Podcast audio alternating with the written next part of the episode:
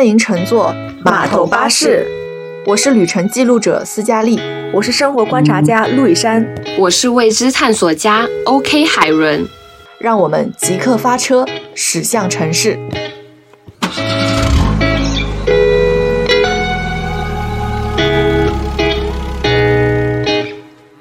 这是我们上海正式解封后第一次码头巴士在线下的录制。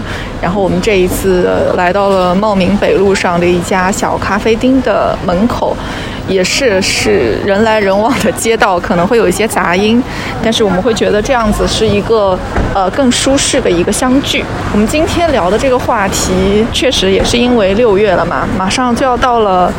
一年中对于学生而言最重要的日子，也就是高考要到了。其实我们离我们自己高考的时光已经过去很多年了，但是我还是会有那种感觉，就是当我们在提起这件事情的时候，每一年心中还是会有一些波澜。我会觉得说那段时光可能是在我的记忆里最后的集体时光，是我对集体最后最美好的回忆，都是在我高中的那三年。嗯，我也是觉得那段时光。是我印象里最后一段，所有人是有一个相同的方向、相同的理想去共同追逐的那段时光。我不知道两位对于高考以及或者说高中三年的生活，还有没有一些波澜？在提起那段时光，还有没有一些很深刻的印象等等？我有诶，其实说实话，因为感觉就算离开了学校之后，还是会时不时的，就是说会有那种啊紧张的感觉会有，而且有的时候会经常做梦。梦到自己突然回到教室里面，然后大家一起开始考试，然后梦一醒的时候会觉得啊，原来我已经不再是那个少年了，我已经长大了，我已经开始与这个社会慢慢学会相处了。所以我是觉得，只要想起说是高考，我心中还是会有那种紧张感在的。我不知道 Helen 这边会不会有这样的一些情绪在里面。嗯，其实掐指一算，高考好像已经离我过去了有七年吧。我是觉得这七年里，每一年我的心情都是不太一样的。就好像第一年的高考当天，我会觉得啊，这么快就一年了，我觉得好像只是昨天发生的事情。然后到第二年的时候，我会觉得哇，时间这么快，已经过去两年了。然后第三年的时候，我的记忆就开始模糊了。过了这么多年，就好像今年是第七年，我就已经其实这件事情已经离我很远了。就是当初就已经这么折磨人心的事情，都是已经被时间磨平了。当时总是以为是一道非常难跨过去的坎，但是和现在自己深陷的一个，不管是工作还是社会的生活环境里比，我就觉得好像都不值得一提了。海伦说到他自己慢慢的开始觉得说，现在的一些生活中所遇到的困境，其实远比我们那个时候遇到的要更难啊，呃，或者说是更严重。我也会有这样的感觉。呃，他说到他是已经七年了，那可能我跟陆以山是会比他已经再多个两年嘛。那然后我就会想到前两年的时候，可能是。我们的表妹她也去参加高考，那是刚好在疫情的第一年，所以，呃，她其实受疫情的影响非常严重，也是第一次说因为疫情的原因，好像高考推迟了。对对对对。然后她的大学生活就是真的，人家说青春占几年，疫情就占了三年，她就是在疫情下成长起来的那一代高考生，那一代大学生。我记得当时为了给他打气，我们还有写了很长的一封信给他，希望他可以在这段时光能够找到可能属于自己的那份坚定吧。因为我觉得，可能不同的语境和时境之下，这些他们所面临的困境是不一样的。但是在回想起我们自己备战高考的那段时光，其实我觉得有很多。短暂的一天也好，或者是某些时刻也好，是我觉得印象还蛮深刻的。比如说像我的文理分科的那段时间，它占了我很重要的一个部分，是因为我其实本身最开始是想选理科的，甚至于说我可以选一个文兼艺或者是理兼艺。可是我的高一的班主任并不是很支持我们去选艺术，他觉得会分散掉我们学主科的精力。而同时，我在高一的时候，因为有一段时间贪玩，并没有好好学习，我的理科成绩在直线下降，已经不足以去让我可能在高三考试中去取得一个很好的成绩。那家长跟老师就会说：“啊，女孩子嘛，也不要那么辛苦去学理科，那不如就学文科好了，就是背一背啊，就可以能够考一个不错的成绩嘛。”对，这是一个比较简单的想法，所以。在经过了蛮多一个痛苦和纠结之后，最终我还是学了文科。不过我也会感谢说那段时光，虽然选了文科，一开始我心中其实很不服气，但最后还好在高考中我没有让自己失望，最最少说在呃文理分科上还算是有一个比较好的结果的。其实我跟斯嘉丽还蛮像的，我也是在文理分科的时候，我是觉得蛮特别的。但是我跟他是相反的，他是最后选了文科嘛，我的话我是选择了理科。其实说实话，那个时候高一末的时候，我们班主任还问我说：“你确定你要学理科吗？你成绩在那儿的，你自己好好瞅瞅。”陆以山可能在想确定，因为理科男孩子多。不是不是不是，这个真不是，这次是跟情感没有任何关系。然后我们班主任还打电话问了我妈，说你们家孩子选了理科，你们是商量好的吗？还是怎么说？我觉得这个很像当时《暗格里的秘密》那个偶像剧里面一样，那个小姑娘为了一个男孩子去选择理科，但是我不是的，我觉得我反而是有了一种自尊心的赌气感一样。对，真的，因为我那个时候就想证明自己，那怎么证明自己呢？我对文科、理科都不好，那怎么证明自己呢？我说我要选理科，让自己显得聪明一点儿，所以我就选择了理科里面最难的物理和化学。但是我在我朋友面前或者老师面前都是这么说的，我说：“哎呀，那是因为文科要背的东西太多了，我记忆不好。但是公式的话，我可能还稍微好理解一点。但其实最后来，嗯，也没有学的多么好。说实话，就因为理科确实也蛮复杂的嘛，对。但是我觉得那个当时分科的时候，我就觉得蛮奇妙的。那你觉得你这个赌气赌的值得吗？还行吧，蛮值的，因为班上男生确实多。也许选文科会是一个更糟糕的结局，毕竟他的议论文可能不知道写成什么样的 爱情小说吧，可能。对，因为说实话，我觉得我现在来看，我我我的思维还是蛮直的，就没有那么多层次感。对，所以我觉得可能当时我的选择还是对的吧，就是矮子里挑将军嘛。不过也有可能是你那时候的选择固化了你的理科思想，让你成为了现在的性格。但 anyway，理性思考对对比较多。对对对，那刚才陆以山就是有有也有说到他文理分科的事情嘛？那 Helen，你你会对自己文理分科有印象吗？或者你在其他的事情上有什么让你印象深刻的时候吗？你们当初文理分科应该是什么时间点分的呀？我们是高一是毕业毕业到高二的时候，对对对对对，高一暑假。哦，对，因为我记得好像很多人都是高一之后。就是高二的那个节点才开始文理分科的，然后我记得我们那一年是蛮特别的，我那一届就是高一上学后的第一个月吧，就是十一之后我们就开始文理分科了，所以就是分的比较早的。我们早，对对。然后我当时候就是选了文科，其实我当时也蛮明确自己要选什么科的，但是真的在做决定的时候，我也有点犹豫。我是很明显是一个很偏文的人。但是我当时也是想说，要不要赌一个气去理科试试呢？但当时考虑到，因为这也是一个比较严重性的问题，所以我还是算了，以自己的优势为主。然后说到比较让我印象深刻的日子，我我记得是那个我们会有个传统。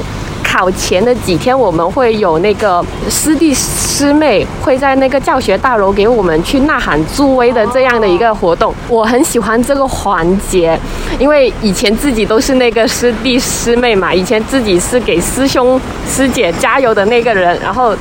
终于到自己了，然后自己也是享受着他们给我们带来的那些祝福的时候，我就觉得很震撼。那个时候是晚修第一节课下课吧，然后大家就开始走出教室，然后对着教学楼的中央就开始喊“高三加油，高三加油”，然后整个教学。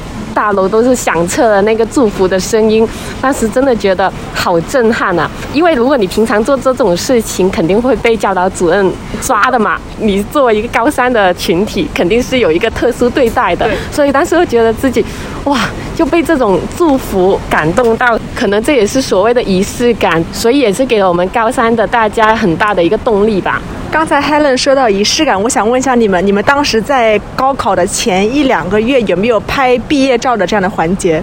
有的。然后我们那边的话是会每个班级自己的班长和我们的伙伴们一起去挑选自己想要的班服。有的班是女孩子会选择裙子，然后我们的话还是选择了传统的一个服装。这个有点像大家集思广益去做一个这样小小的娱乐性的活动吧。我觉得那个时光对于我来说是最放松、最 easy 的。而且那个时候其实大家并不知道毕业照一拍完之后。大家就去天涯海角，可能以后再再也不见面了。但那个时候不太知道嘛，所以我觉得现在回想起来的话，那个时光对于我来说可能是最幸福的，并且是最珍贵的一段时光。咦，你刚刚提到那个毕业照，我记得我们是在那个百日誓师大会的当天拍的。当时我们就是有一个仪式，大家就是集合在一起宣誓，然后还有跨鲤鱼门的这种活动。对的，然后当时家长们都来参加了，就是为了见证我们这个时刻。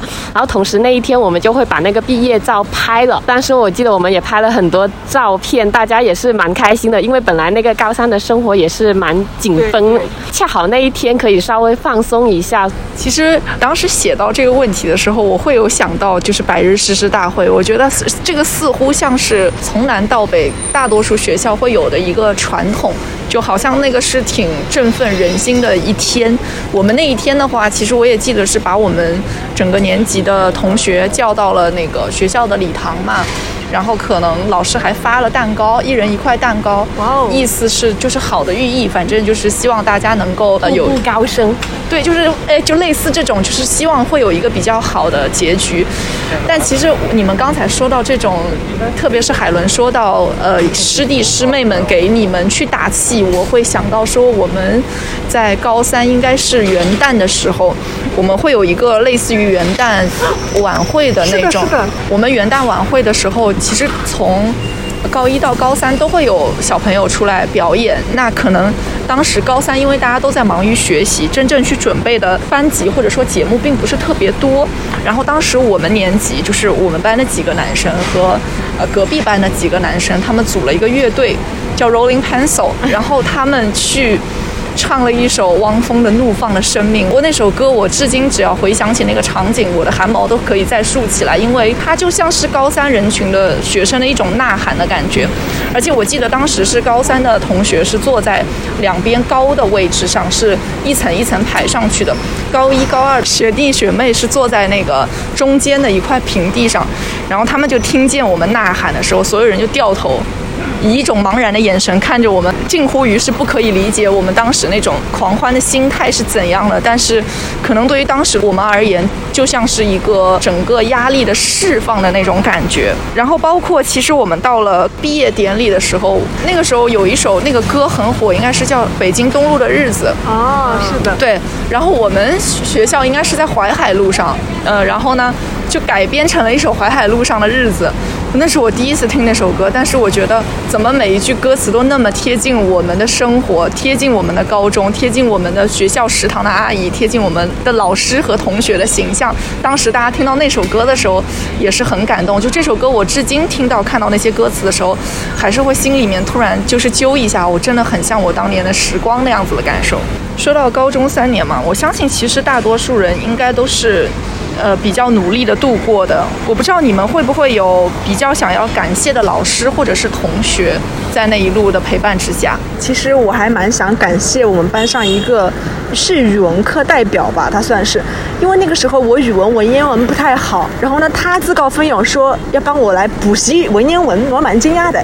首先他是个男生，对吧？然后呢，他没有没有没有，然后他就说帮我补，我说好啊。然后他那时候就会去帮我买辅导材料。买文言文的辅导材料，他说这样，我每天摘抄一篇文言文，你去写，写完之后你第二天交给我，我来帮你批改，并且我告诉你你哪儿错了，因为那个时候文言文都是后面是有答案，但是答案就很少嘛，对吧？就只有一两个字，我我抄也没法抄，所以那个时候真的是有在自己在慢慢写。我写完之后，第二天也很认真的说请教他怎么去修改，他也是逐句逐句的帮我去翻译那些文言文。其实说实话，那大半年以来，我的文言文确实进步了不少。然后那个时候，我的前同桌也是个男生，他调侃我说：“他说，哎，那个语文课代表是不是喜欢你啊？”我说：“不是吧？” 然后后来啊，才知道。人家不是，人家喜欢的是我同桌，是个乌龙啊！但是其实我还是很感谢他的，因为就是确实那段时间他的一些辅导啊，然后我也是蛮打扰人家的嘛。我觉得这个是我整个高三的时刻最想感谢的一位同学。所以他其实是在有意无意间，反而是成了帮助到你的人，即使他自己也许并没有想到会对你有这么大的帮助。对对对对对，他可能是想要经常来我旁边来引起我同桌的注意的，但我觉得对于我而言，我还是很感谢的了。反正你也不知道他真实的意图是什么，刚开始不知道，最后知道了。但我觉得看是看破不说破而已了。那你们呢？其实我觉得要感谢的话，所有老师我也是蛮感谢的。就像说全班同学，我也是蛮感谢的，因为也是毕竟是我们一起走过这段算是艰难又苦涩的青春时光吧。同时，我也想提一下，呃，我的政治老师，我们的政治老师他其实就是看起来是那种比较严肃，然后呢。他总是会穿一个带领的 T 恤，然后把 T 恤是呃束在自己的裤腰里的，然后肚腩也会微微隆起的那种。就是讲起话来，他就是蛮凶的。因为我们是南方城市嘛，我们本来普通话不是很正宗。我觉得他应该是一个呃北方来的老师吧，因为他的口音非常的浓郁，然后非常的正宗，所以他如果训斥起我们来的话，说话是非常的快，然后也是非常的可怕的。他每一次批改我们的政治试题的时候，他都会觉得你们会不会抓重点啊？你们这个重点呢，为什么没有抓好？你们能不能熬一下？你们熬过了这个节点之后，前途一片光明。你们现在不要怪我这样骂你们，或者是管你们。但以后你们过完这个，你们就觉得一切都会好的。他会一直跟我们讲这句话。然后当时我们每一次听他讲这些话的时候，我们都会鸦雀无声，因为大家都不敢讲什么。然后大家可能心里也会打着。自己心里的小算盘吧，哎，也是确实，可能我们熬过这个东西，未来也是一片美好吧。所以我就很想提一下，就是关于我政治老师给我们打的那些变形的鸡血。其实海伦说到的这个，他们的政治老师会跟他们提到说什么？你们只要熬过了这段时光，以后就前途一片光明。我相信应该是几乎每一个老师、每一个班主任在我们高中的时候都会去说，他会想让你相信，只要你这三年熬过去了，自由就属于你了。即使后来的我们发现这是一个巨大的谎言，这是画的，对，这是画的。老师在学生时代画的最大的一个饼，可能就是这块饼。也不得不说，这块饼在那个时候是有效的。所以我也会想到说，我的政治老师，我高三的政治老师，同时是我的班主任。我是想以一个他是班主任的身。身份去感谢他，因为在我们高二、高三的时候，嗯，他身为班主任，他是一个男老师，但他要面对的文科班是女生很多的文科班，每一个女生都是一个很奇怪的性格，他要去怎么调和好这个四十多个女生。然后我其实印象非常深刻，是因为说我高中的时候很容易来例假的时候痛经，但他非常的细心，就是我有一天早晨上早自习的时候，我开始可能脸色变白。然后开始一直捂着我的肚子的时候，他几乎是没有提前问我是不是来例假了，他就直接就走出教室，然后回来的时候，他的手上已经是拿了一个类似于热水壶一样，然后直接就是说你捂着肚子，对。然后我当时是还蛮惊讶，说他会注意到这个点的。我一直都觉得他是一个非常细心的班主任，他会仔细的去观察班上的不同的同学的性格，要怎么去和他们沟通、和他们交流。因为我觉得做班主任真的很难，你要怎么去在在老师和同学之间去平衡好他们的关系，你还要让这些同学觉得他是被你认真对待了的。我还有一个印象深刻对他的点是说，我高三的时候，我我们周围的我旁边的两个女生和我前面的两个女生，我们五个人的关系非常的好。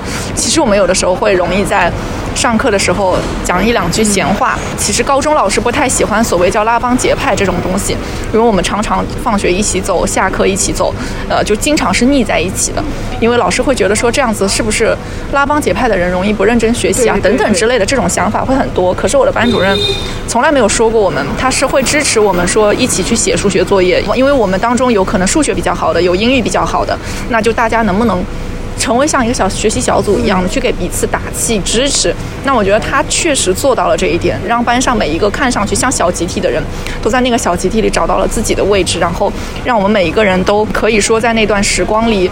既交到了好朋友，也留下了美好的回忆，同时我们也好好学习了，这是我会觉得印象非常深刻的一个老师。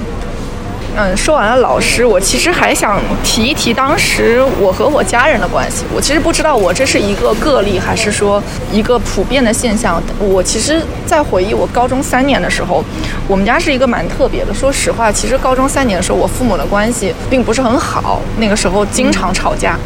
我以前以为只是他们自己之间的一个吵架，我后来会觉得说，呃，也许是因为我的学业影响到了他们的心情。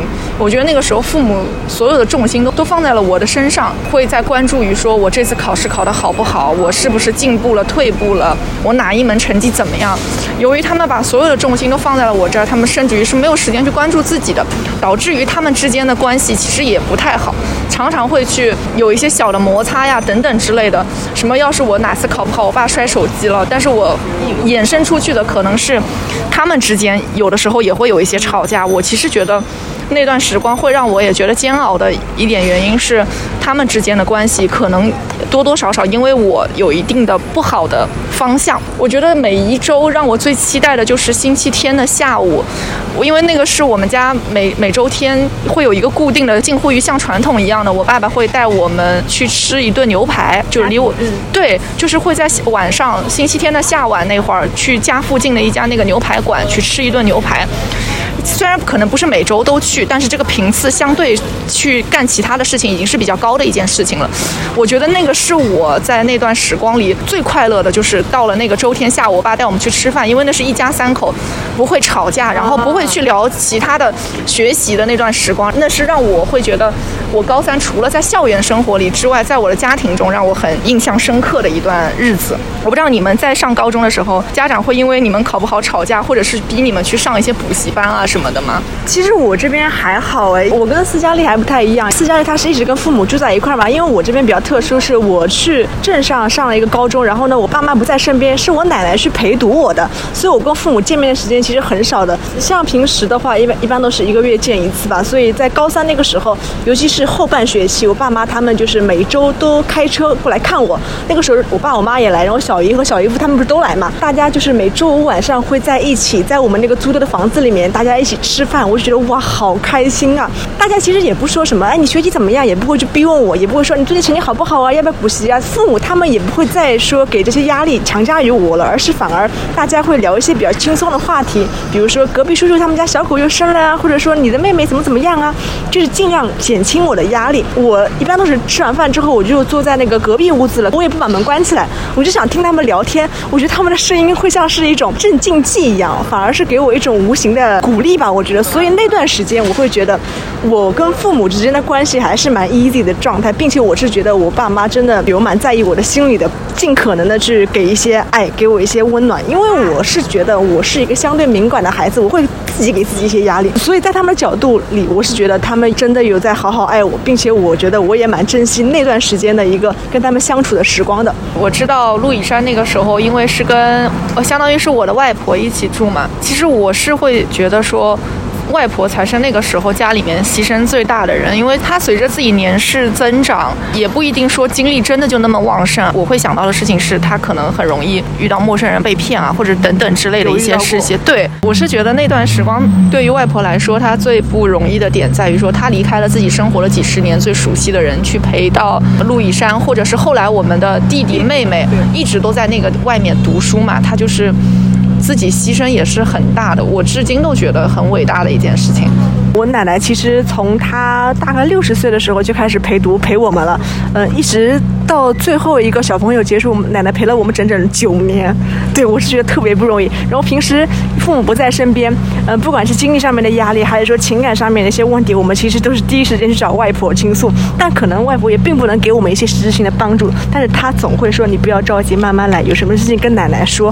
所以我是觉得那段时间整个高中生涯，奶奶真的是我最坚强的后盾。还是我最温暖的港湾，我是这么觉得的。我觉得我好像和陆以山有点像，又有点不像，因为他说父母其实没有给他太大压力，我爸妈其实也没有给我太大压力，因为一直都是寄宿学校嘛。我们到高三的时候，基本就是一个月回一次家的，也没有什么时间去上什么补习班，因为我们整一个高中的时光其实都是待在学校和学校里的老师啊、同学一起过的。我非常记忆深刻的就是，因为我们周三、周四是会。有一个家长开放日，家长可以给你去送饭，或者是送一些生活物资。是这样，我妈他们就是呃，基本都是会周三或者是周天这样的一个下午，因为那个时候会比较空闲一点，就给我送饭。每一次他们送饭的话，就会准备很多，就像过节里才会吃的饭菜，还有煲汤。因为你知道学校里食堂的东西。并不是很对我们胃口，所以每一次爸妈送饭来的时候，就是让我最。感动的时候，因为平常晚饭我是不吃的，我想说留多一点时间给自己去学习复习，主要也想减肥啦，所以也不太吃。然后所以每一次都会把肚子留着，等妈妈来探望的那一刻，我就会大开胃口，然后就和妈妈讲一下这周在学校里发生的一些什么事情。啊，因为其实妈妈过来学校看我路程也蛮远的，啊，而且有时候如果她是在工作日来看我的话，她也是。下班了才能看我，还要赶在我晚休前回去，然后我们就要抓住那个时间节点去见面。短短的可能半小时都没有吧，但是我就觉得那一段时间给了我很多的一个学习动力，或者是一个精神上的一个支持。海伦有说到妈妈每周来送一次饭嘛？虽然我们不是寄宿学校，其实晚饭是在学校里面吃的。我的学校离家还是很近的嘛，他有的时候真的会晚上来送一个，比如说他今天因为会下班。了，他去帮我买到的那种什么好吃的，哪怕是寿司，或对，或者是一些像什么。呃，韩式拌饭就是这种平时学校里不太会吃得到的那种东西。我那一天晚上可能上晚自习，心情都会变得特别好的那种感觉，而且别的小朋友不一定每个人都会吃到嘛。然后那个时候你那天吃到了，你会分给他们吃，然后大家那一天都很开心的那种感觉。而且大家都会觉得哇，你爸爸妈妈真好。我是觉得我那一段时间我和爸妈的关系还不错了，因为毕竟我也是一个高三的学子，然后不太敢往生活或者是学习上给你太多压力，就怕你一下子就崩了。所以那时候觉得自己就像一个高高在上，然后娇贵的一个公主，完全不敢碰你他们，你撒什么泼他们都没辙。你们刚刚说到就是父母会给你们带吃的，我记得那个时候会去上晚自习嘛，然后上晚自习之后不不是一般大家都会到九十点回来又很饿嘛，这个时候父母都会准备一些东西给你。但是我是跟奶奶住，但奶奶睡觉比较早，她大概七八点就睡觉了。我一般是五六点下午的课放学之后，我会回家吃晚饭，然后我跟奶奶说，奶奶我今天晚上想吃一个嗯寿司。奶奶说什么叫寿司啊？我就和奶奶说，我说你在路边上那个紫菜包饭，他不懂。然后呢，他就说好的好，你告诉我位置，我去买。然后呢，我就用纸条写下来，我说这个是寿司，你拿这个纸条给别人看就好了。奶奶就拿着这个纸条去帮我买，每一天晚上我都能吃到我清点的那些食物。还有一次，好像是那次下晚自习回来的蛮晚的了，十一点了。奶奶说：“你怎么这么晚回来呀？”因为我开门会有声音。我说：“我去吃麻辣烫了。”她说：“什么叫麻辣烫啊？”我说：“就是方便面里面加点东西。” 她说：“哦，你喜欢就好，你喜欢就好。”我就会觉得奶奶她会补充很多我想要吃的东西，满足我的胃，同时也是会说奶奶一直都会在。你想要吃什么，跟奶奶说，心里的慰藉感是感觉是百分之百的。你就是奶奶的掌上明珠。是的，是的。其实大家提。比起高中的时候。我觉得确实，父母和家人真的在吃这件事情上面，应该已经是用尽了全力，因为觉得大家平时脑子消耗过度，一定不能让你胃里在亏空，所以一定要保证你的营养要跟上。就是我明明已经在学校里面吃完了晚饭，然后晚上可能晚自习下了八九点回家了之后，我妈还会端一大碗那种汤泡饭放在那个桌上，然后我我那时候真的会把那一大碗吃到精光。那天跟我妈聊天，我回想起。我说妈妈，我真的那个时候把那些都吃了吗？我妈说对啊，一口不剩。你 你还想怎样？就是我觉得确实父母那个时候的确是像你们所说的那样，他们想尽了办法，希望我们能够尽量不要在太大的压力的环境下，能够快快乐乐的学习，走完那个高中三年的时光。当然了，这段时光的主角一定都是我们自己。我相信我们都在为了自己的高考做了各种各样的努力。呃，也许现在有些努力回想起来，可以再更加努力一些，但一定有过那种自己觉得我拼了命的时候的。嗯，我对我自己来说的话，可能印象比较深刻的，我觉得同时也是感谢我的班主任，因为我刚文理分科完进去之后，我的政治历史其实还是比较薄弱的，毕竟我政治历史在高一的时候是考过倒数的成绩的。但是，嗯，江苏的高考政治和历史最后是划等级嘛，前百分之五是 A 加，前百分之十是 A，然后呃后面的我不太记。得了，就是正常的可能是 B 或者还有 B 加 C 啊 B B 加或者是 C 这种的，那它就是尽量要和你的这种语数外的成绩要相对比较匹配。但是我一开始的政治历史是完全匹配不上我的语数外的成绩的，也就是说它差很多。我的班主任为了能让我的成绩快点进步，他想了一个招。那个时光在我眼里就是每天上午第二节课下课，整个高三的同学都去跑操了，他们在往楼下走嘛，下楼。我一个人逆流而上，我要去老师的办公室默写。那段时光我没有见过外面的阳光，也没有上过体育课，就是因为我所有的可以多出来的时间都去老师的办公室默政治历史了。那个时候你心里排斥吗？我只是觉得丢人，因为所有人都去跑操了，而我要去默写。就那个被特别对待的那个，对吧？就其实老师可能每一课每一个是对待的方式不一样，对对但他会觉得说我这个政治历史可能太匹配不上我的那个语数外了，我只能这样了。希望我能快点考好嘛。这件事情真的做到了，然后导致的结果是我政治历史考得太好了，语数外的成绩配不上我的政治历史了。这个确实是我那个时候会印象比较深刻的，做的比较多的一个努力吧，在我这里算是。我也是跟你差不多，是关于背诵的问题。哎呀，要要了老命了，真的。那个时候，可是你是理科哎，可是也要考语文啊。背公式嘛。不是不一样，是考考语文、文言文头疼，真的太太难了。因为语文、文言文不是有很多什么《出师表》啊、《岳阳楼记》啊、《醉翁亭记》那种关于千字以上的文言文嘛？是没有千字。差不多，就是反正对我来说蛮难的。而且我是觉得每一个，比如说“呼”这个词的，它的翻译对应几十种，还有之，对“之”和“呼”这种翻译，不同语境下的翻译，就觉得好难，我搞不懂。然后那个时候我记得。好像我们语文会每一节课都会有随堂测验默写吧，但是呢我都背不下来，而且错误很多。我因为是在理科班，然后呢像我这种女生错很多的又很少。那个每次语文随堂小测，我都是把那个原文放在抽屉里，然后偷偷瞄一眼来抄的。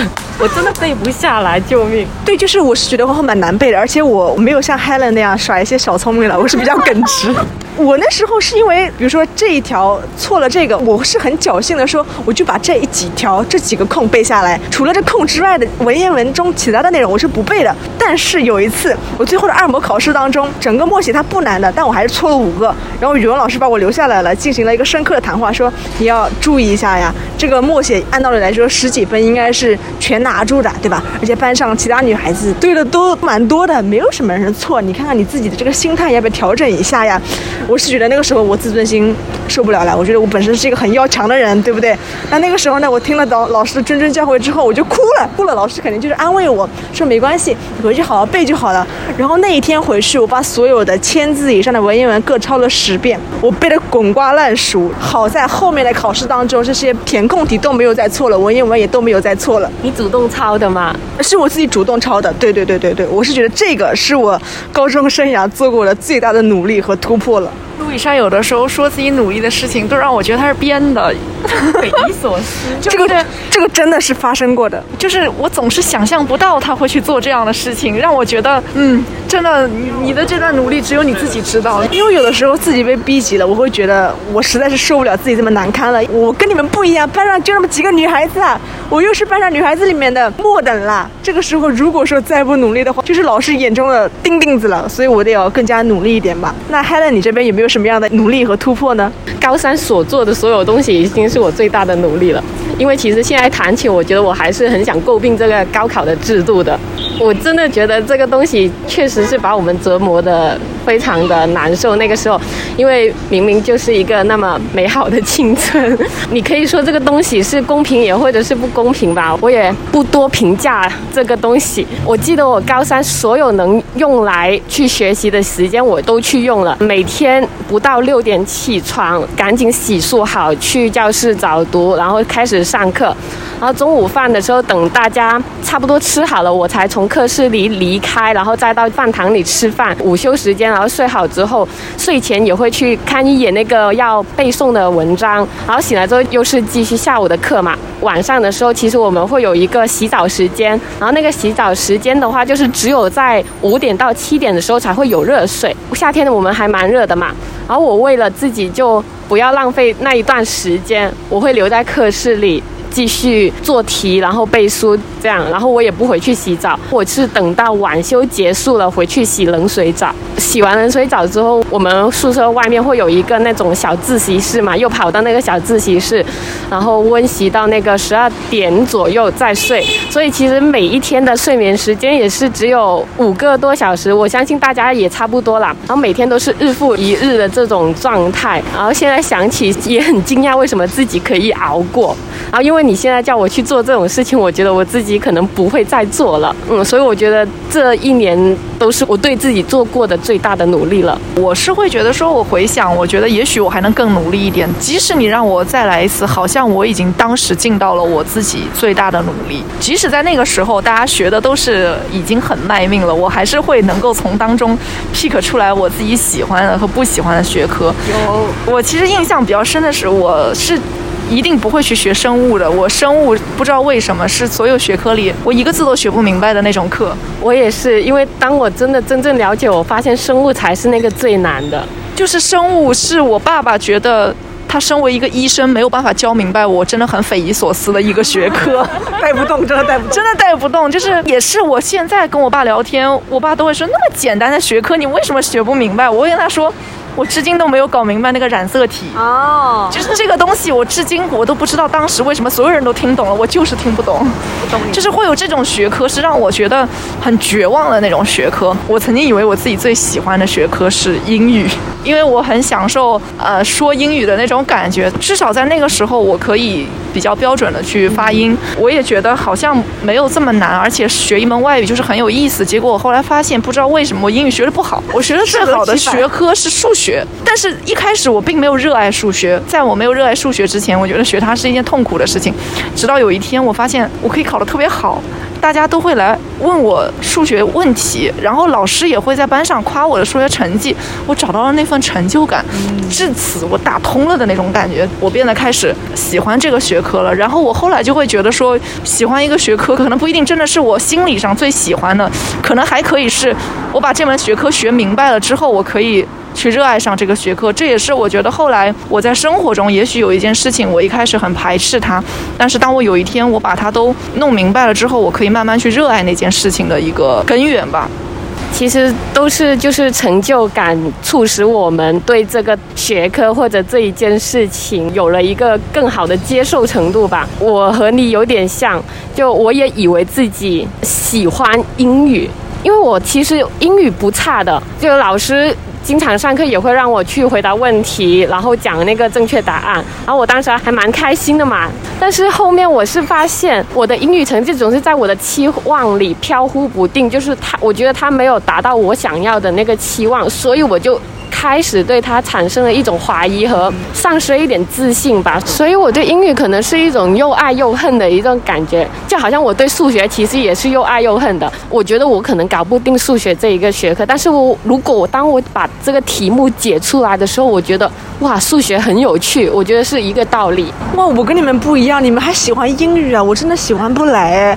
就是那串符号在那边的时候，那些英文字母在那边的时候，我就会觉得为什么我它它的语句感为什么是这样子的？语境为什么这样子的？因为那个时候我就记得英语我是一点语感都没有的时候，因为我每一次考试考完试，我就会问同学这题为什么选 A 呀？同学给我讲不出原因，他说语感啊，你读不懂吗？语感就是这样子啊。就是英语就是一个很虚的学科，就是真的是学得好的人真的能学得特别好，他都不要动脑子就能考很好的成绩。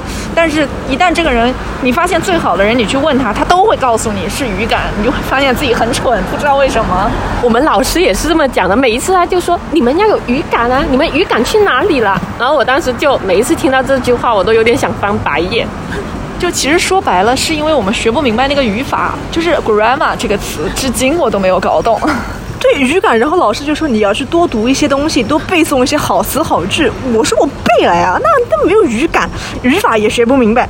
因为那个时候考试英语是前十五题是选择题嘛，对不对？然后呢，我每次都会错蛮多，甚至有时候是错一大半。我们老师有一个这样的习惯，就是讲试卷的时候，他也的站起来。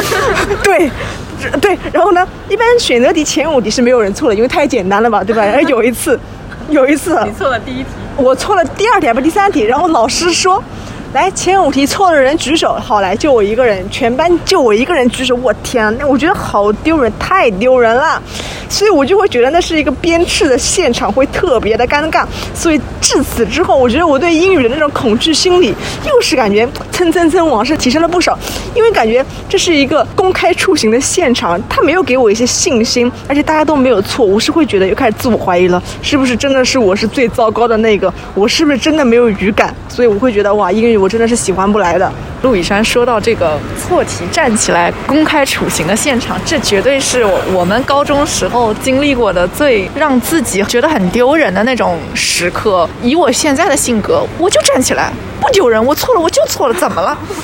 我就是不懂，我就站起来。我其实现在会有这样的感觉，因为我不知道那个时候这种无形的丢人的感觉到底是谁造成的。我其实真的会觉得说，也许是老师让我们觉得真的是你错了，是你人错了的，不是说你错了这个题，因为你不懂。对，他会让我觉得是我人格上的问题。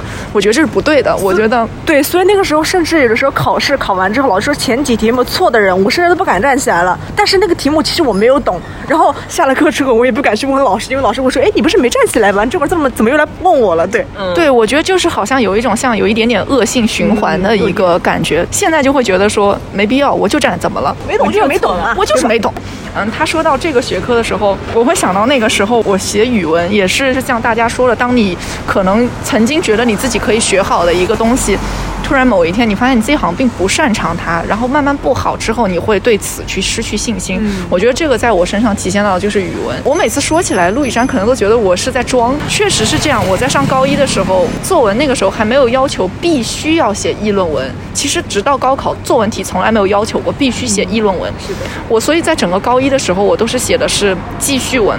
而我在写记叙文的时候，我会发现那是我擅长且拿手的文体，我可以写得很好，可以写到老。老师在班上读，而到了高二、高三之后，突然某一天开始，好像学校里开始要求所有人都写三段式的议论文，是的，或者是更高级的议论文。但是我不会写议论文。而自从要求写议论文的那一天开始，我的语文作文成绩是以十分往下掉的。而十分对于语文来说是很大很大的一个差距。自从从我发现我议论文写不好之后，我就对语文几乎是失去了所有的兴趣。我在后来会有一个感觉，说你遇到一个适合自己的老师也是很重要的。那个三年很短，那个时候我们甚至于没有办法想象说到底是我的错、老师的错、家长的错还是谁的错。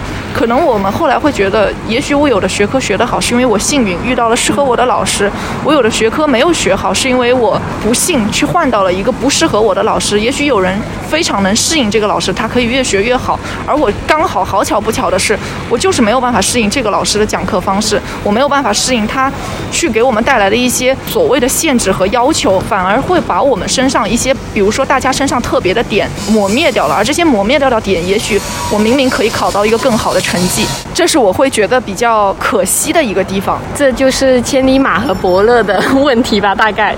就你遇到一个好的伯乐，他肯定会帮你摘出你好的点。反正我也感感同身受。我们刚才虽然有的时候可能有点义愤填膺，有的时候是带有一些苦涩的回忆，有的时候也会觉得自己很幸运。但我们好在那三年我们都熬过来了，也非常认真的参加了高考，一路走到了今天。我不知道大家对于那个时候你自己的结果会满意吗？或者说，包括像一开始海伦聊到自己毕业后一些心路历程的变化，你再回看你自己毕业后这些年的。历程让你再选一次的话，你觉得你可能会选择复读吗？还是说你依然会一如既往勇往直前呢？我不会耶，我相信大家在考前也会想过这个问题很多遍吧。就是如果我这一次考不好，我会不会选择复读？当时候让我有动力去学习的一个很大的原因，就是我一直告诉自己，我不要复读。高中的一些回忆当然是很感激、很开心了吧，但是我觉得还是有很多痛苦，我是不想再回忆的。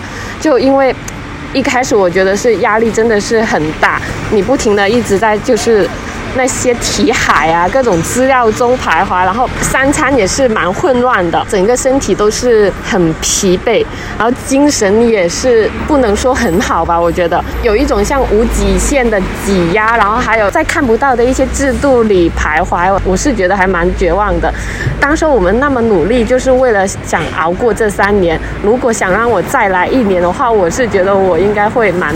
崩溃的吧？对我跟海兰其实还蛮像的，就是虽然我可能对那个时候的结果有那么些不太满意，是不是觉得说如果当时再努力一点，分数是不是就能再考了更好了？我记得当时最后半个月我脑袋是空的，就是感觉学不进去东西了，而且我是考前第二天还去学校问了化学老师一些题目，但最后的话还好没有考到了。尽管我对那个当时的结果可能是不太满意，但是如果再给我一次机会的话，我可能还是跟海伦的选择一样，不太会去复读，因为本身第一个的话，我是那种属于给自己特别大压力的人。首先，我觉得我自己心里这块儿就过不去，我觉得结局反而是不是最糟糕的，我都不确定。我是属于那种怎么说呢？我会相信每一种结局都会有它存在的道理。我是觉得，正是因为有了这些，才会有之后不一样的岔路口和选择，遇见该遇见的，接受所不能改变的。因为我觉得高中限定三年，它就是这个期限嘛。我就是想保持我对高中生活原本的那个模样，我得需要留点小遗憾，给我以后的人生一个小小的警钟。我希望我自己更加努力。我觉得这反而是一种鞭笞吧，对于我来说。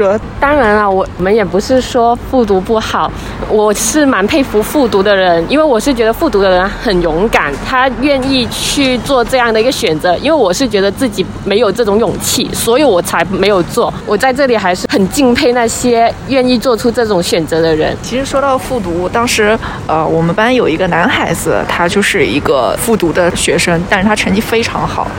他复读就是那种为了考上更好的二幺幺和九八五才选择了复读的，所以他成绩一直都是班上保持前几名的。我也至今都觉得，比如说就像呃刚才在最开始陆以山有提到的《暗格里的秘密》的那个女孩子，所谓为爱考清华，我觉得确实一定是。有着非常强大的意念和意志力的人，才可以去做好这件事情，才可以多花一年时间去取得自己，呃，真正想取得的成绩，或者说真的所谓去迈向更高的那种人生的境界。而对于可能像我们这样中等成绩或者说普通成绩的孩子来说，我知道也许我们不是很满意，但是同样的，那也许已经是那时候的我可以取得的最好的成绩了。可能我再来一年，我还是会在那一年里。在晚上写完作业之后，偷偷在那里看两页小说，还是会在睡前想多听两首歌。上数学课的时候写语文作业，上语文课的时候写数学作业，只为了晚上能够早一点睡觉。因为那个时候我的眼界只能让我看到这些，我只是希望让这些堆成山的作业快点写完，能让我在下一次考试稍微进步两分，不要被我的家长说。那个时候我们能看到的、能想到的，也许真的只有这些。我以前想过说，是不是也许我复读会更好？但是，同样就像大家刚才说到的，我没有那种高度的自制力，让我再来一年，也许我只会是取得更糟糕的成绩。对对。今天聊了这么多，我觉得的确这个话题，你不论怎么聊，我们都可以再在那个一年多、三年多的时光里去挖出新的东西来，好像那个三年是可以不停的从里面翻出一些宝藏来去聊的时光。而当二零二二年的六月又到来，又是一年高考的季节要到来的时候，我们不如也对那个时候的自己，或者也算是送给今年要高考学生们一些祝福也好，和一些想说的话也好吧。我觉得我真的想对那个时候的自己说的一段话是：你一定要相信未来还很长很长那里绝对不是终点。呃，你在你人生未来的任何一个阶段都可以准备好卷土重来。那场考试。也真的很重要，因为那可能是你人生中将要参加的最后一场最公平的考试。此后再也不会有人、一群人和你一样朝着同一个目标，在相对平等的线上去参加这样一场考试。而当然，为了这场考试能有一个更好的成绩，为了能去更好的地方，能收获更高的眼界。你一定要去做好充足的准备，因为只有这样，你才能走到更大的地方，你才敢相信世界真的很大很大。刚刚你说到世界很大很大的这个点，有一次想讲我想说的吧，就是我想说世界很大，但考场也。很小，考试是个点，人生是个线，然后没有人因为考试可以赢到所有，但是也没有人会因为考试输掉所有，因为凡事也不是太绝对嘛。加油吧！用那个我们考英语口语时候最经常听到的一句话就是：生活就像海洋，只有意志坚强的人才能到达彼岸。那我这边就用易烊千玺喜欢说的一句话吧，就是。人生最精彩的不是实现梦想的瞬间，而是坚持梦想的过程。在经历中成长，在成长中成熟。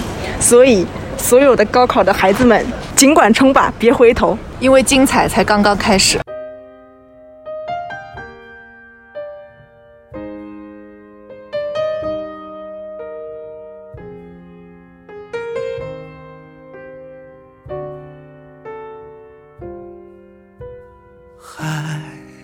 说不完的话，风催着我们出发，把笑和泪都留下，留在这一年的夏。对于未来的想法，有太多疑问没有回答，关于面包和理想，还有平凡和伟大。那就这样出发，再见吧，和我一样匆忙的人啊！你们的歌声在遥远的路上轻轻回响。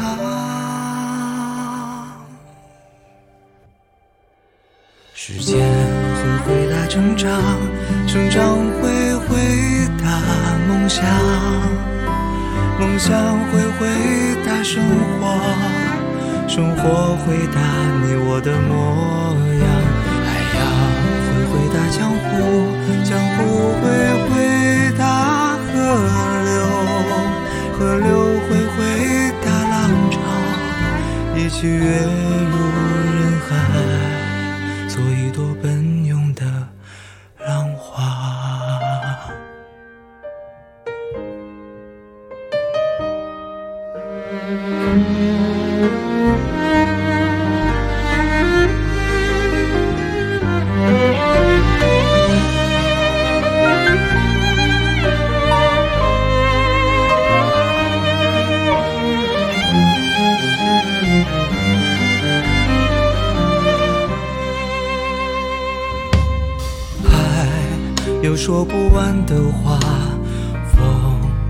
随着我们出发，那个平凡的背影，去远方还是故乡？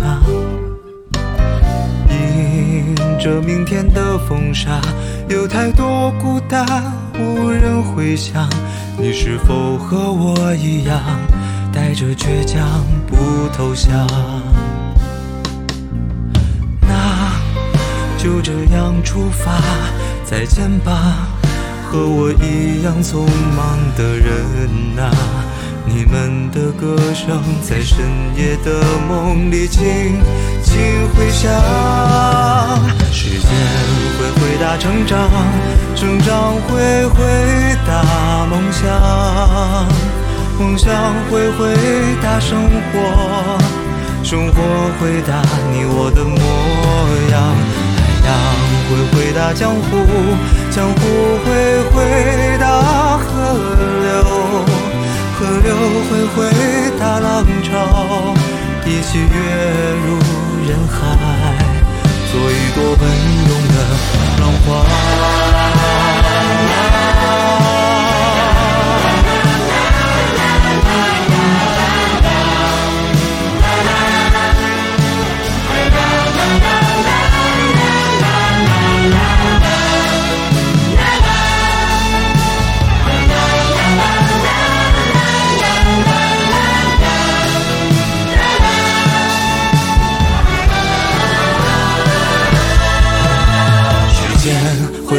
成长，成长会回答梦想，梦想会回答生活，生活回答你我的模样。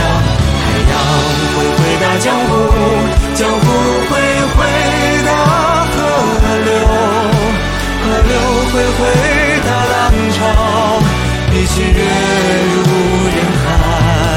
做一朵奔